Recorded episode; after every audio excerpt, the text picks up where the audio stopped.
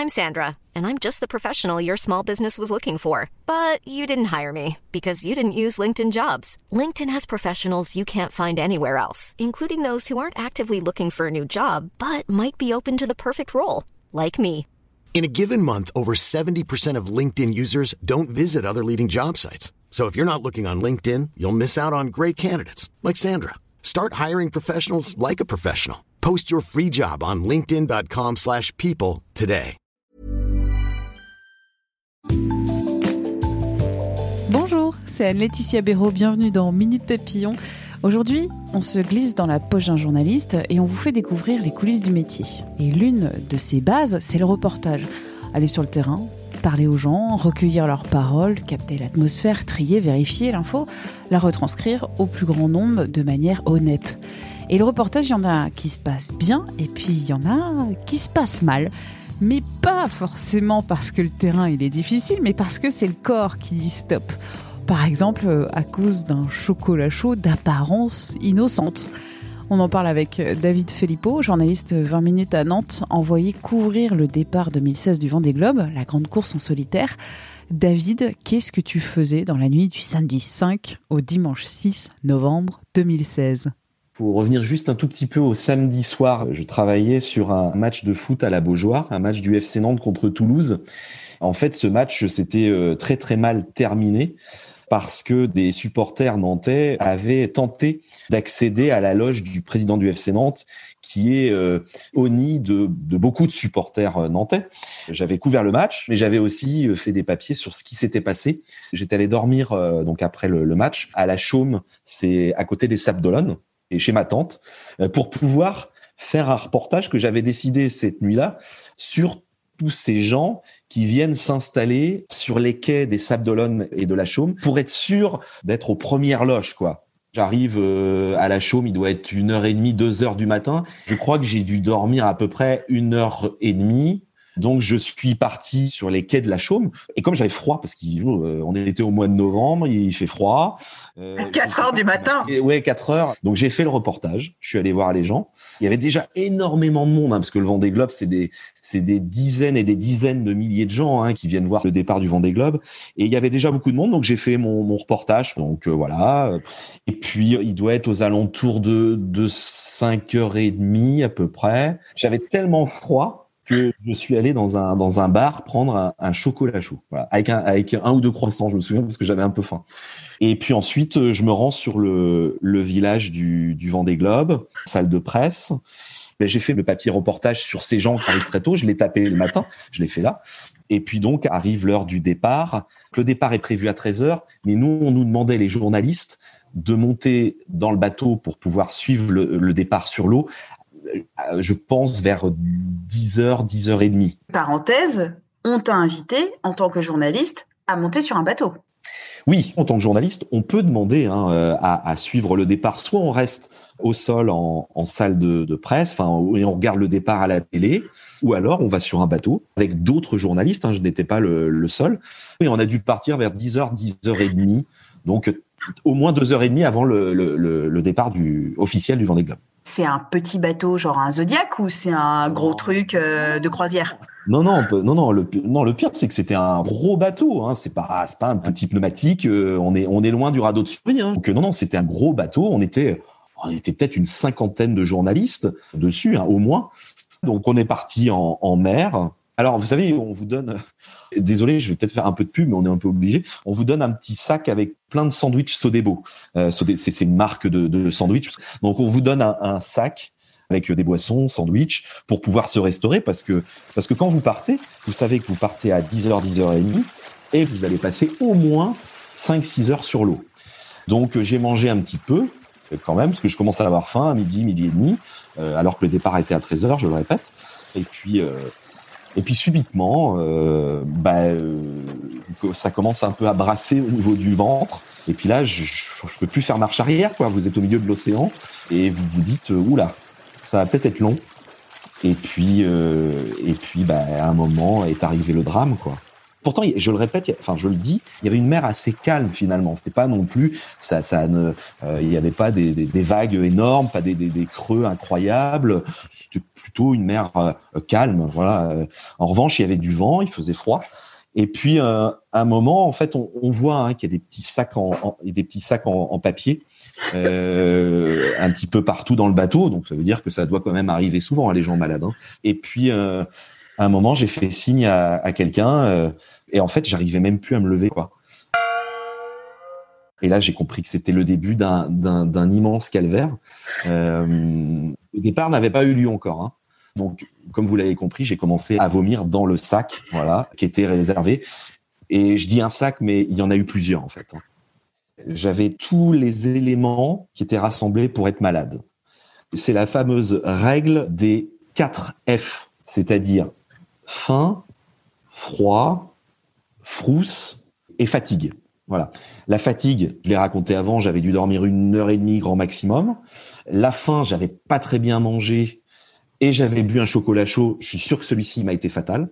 J'avais froid parce que je pense que j'étais pas assez couvert. Le quatrième F, là, je me l'attribue pas du tout. J'avais pas particulièrement peur d'aller sur l'eau. J'ai déjà fait euh, par le passé des reportages sur des plus petits bateaux, sur des régates. J'avais jamais été malade par le passé. Donc j'avais en revanche les trois F et, de manière assez puissante, quoi. Froid, faim et, et, fatigue. Et là, donc, euh, c'est le début d'un immense euh, calvaire et surtout immense moment de solitude parce que sur le bateau, je me suis rendu compte que sur la cinquantaine de journalistes euh, présentes, j'étais le seul à être malade. Donc, euh, et je me souviens du regard d'un confrère de West France. Il m'a vu dépérir au fil des minutes et il a compris que euh, bah, que j'étais j'allais j'allais être malade comme un chien. Je restais assis, j'avais la tête dans le sac quasiment de manière continue et surtout euh, là j'ai entendu la radio, attention, 5, 4, 3, 2, 1, départ du vent des globes. Et moi, j'étais dans mon sac comme ça et, et, et, je me rendais compte absolument de rien. J'avais sans doute les bateaux des skippers qui étaient à quelques mètres de moi, mais je les regardais même pas. Je voulais juste une chose, c'était retourner sur Terre et revenir et retourner chez moi. Et alors, comment on fait quand on est journaliste, qu'on doit suivre le départ du vent des globes, qu'on doit euh, quand même écrire un papier ou des papiers? Et que euh, on est malade, la, la, tête dans le sac de vomi. Non, on peut pas en fait. On peut pas travailler, c'est juste impossible. Euh, c'est juste impossible. On attend juste une chose, c'est de, et, là on se dit ça va être long parce que il est 13 heures et on sait que le bateau ne nous ramènera pas sur euh, terre avant, je crois que c'était 15 ou 16 heures. Donc vous vous dites, il faut tenir le coup quoi. Il faut tenir. Donc bah en gros, vous dites, il va falloir se vider. Je suis désolé de raconter ça, mais vider, vider, et voilà. Et après, euh, on ira peut-être mieux. Donc, il y avait des périodes d'accalmie où je pouvais un petit peu regarder les bateaux de temps en temps. Et hop, dix minutes après, je relevais le bras pour demander un nouveau sac. Donc, on ne peut pas, pour répondre à, à ta question, on ne peut pas travailler. C'est impossible. Je me souviens d'avoir, et je crois que Bertrand Volpiac, le chef des sports à Paris, doit s'en souvenir. Je l'avais appelé et je lui avais dit, écoute Bertrand, je, je, je suis désolé, je suis dans l'incapacité de travailler. Je, je, ne peux pas, je peux rien faire du tout. Je vais pas pouvoir écrire un papier. J'ai juste envie de, de, de, retourner chez moi et de, et de m'allonger et, de dormir, quoi. La fin de l'histoire, hein, c'est quoi? Donc on attend patiemment que le bateau retourne. Euh, et puis euh, je me souviens quand même que quand on est arrivé, on, quand on se rapprochait de la terre, ça allait un peu mieux. J'avais pris un peu de couleur parce que je me souviens qu'un de mes collègues m'avait dit, euh, enfin de mes confrères m'avait dit, mais t'es pire que blanc, c'est même pas blanc. Je sais pas comment définir la couleur sur ton visage. Et donc on, on, on met le pied sur terre, on respire un grand coup, et, et, puis là on se dit, allez hop, on monte dans sa voiture et on rentre et et on se dit que ce départ du Vendée Globe 2016, euh, on l'oubliera jamais, ça c'est certain. Bon, donc c'est pas de tout repos, reportage à 20 minutes, quoi que tu sois à 20 minutes ou ailleurs, mais euh, c'est pas de tout repos. Oui, alors après c'est oui, c'est pas de tourpeau, mais parce que c'est aussi un contexte euh, très particulier, un départ devant des globes, d'aller sur l'eau comme ça sur un bateau, on fait pas ça tous les jours, donc euh, mais c'est là qu'on se dit qu'effectivement on fait pas, je dirais pas qu'on non, on fait pas un métier facile, non, mais euh, c'est, ce sont les risques du métier, j'ai envie de dire, voilà, tout simplement. Bon, tu as fait un autre départ de, du Vendée Globe depuis ou pas? Alors j'ai fait le départ euh, du Vendée Globe 2020, donc il y a un peu plus d'un mois mais euh, j'ai décidé de pas aller sur le bateau. j'ai fait le départ, euh, j'ai fait le départ à terre. Mais très sincèrement, je l'ai pas fait parce que j'avais la frousse. Je l'ai fait parce que c'était plus simple au niveau du, du travail. J'avais pas mal de papiers à rédiger. J'avais, fait des reportages sur euh, le, sur le, le, fait que le départ était à huis clos. J'avais beaucoup de réactions de de, de, de skippers. Donc j'avais deux papiers à rédiger très vite et je me suis dit je vais perdre un temps fou si je vais sur le bateau. Et sincèrement, le, le départ on le voit beaucoup mieux à la télé ça nous permet de travailler et en même temps de regarder le départ, s'il se passe des choses. Euh, voilà, on est plus réactif devant la télé en salle de presse. C'est mon avis en tout cas. Euh, je, comprends que certains ne puissent pas être euh, d'accord avec moi. Hein, que sur un bateau au milieu de l'océan où on voit pas toujours et en plus on peut être malade. Merci à David Filippo qui a bien voulu me raconter son passé pas si simple avec le vent des globes.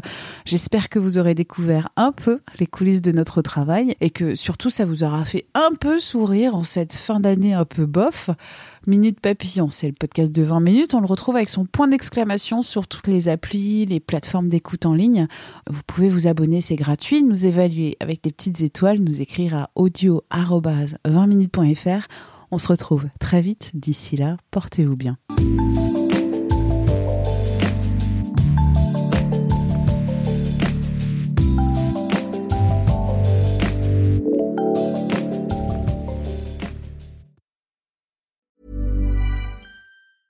Even when we're on a budget, we still deserve nice things. Quince is a place to scoop up stunning high-end goods for 50 to 80% less than similar brands. They have buttery soft cashmere sweaters starting at $50, luxurious Italian leather bags, and so much more. Plus, Quince only works with factories that use safe, ethical, and responsible manufacturing. Get the high-end goods you'll love without the high price tag with Quince. Go to quince.com/style for free shipping and 365-day returns. This is the story of the one. As head of maintenance at a concert hall, he knows the show must always go on. That's why he works behind the scenes ensuring every light is working, the HVAC is humming, and his facility shines. With Granger's supplies and solutions for every challenge he faces, plus 24 7 customer support, his venue never misses a beat. Call quickgranger.com or just stop by. Granger, for the ones who get it done. On ne va pas se quitter comme ça. Vous avez aimé cet épisode? Sportif, généraliste, sexo ou scientifique, varié mais toujours bien informé. Découvrez les autres podcasts de la rédaction 20 minutes sur votre application d'écoute préférée ou directement sur podcast au pluriel.20minutes.fr. Et merci de nous avoir écoutés.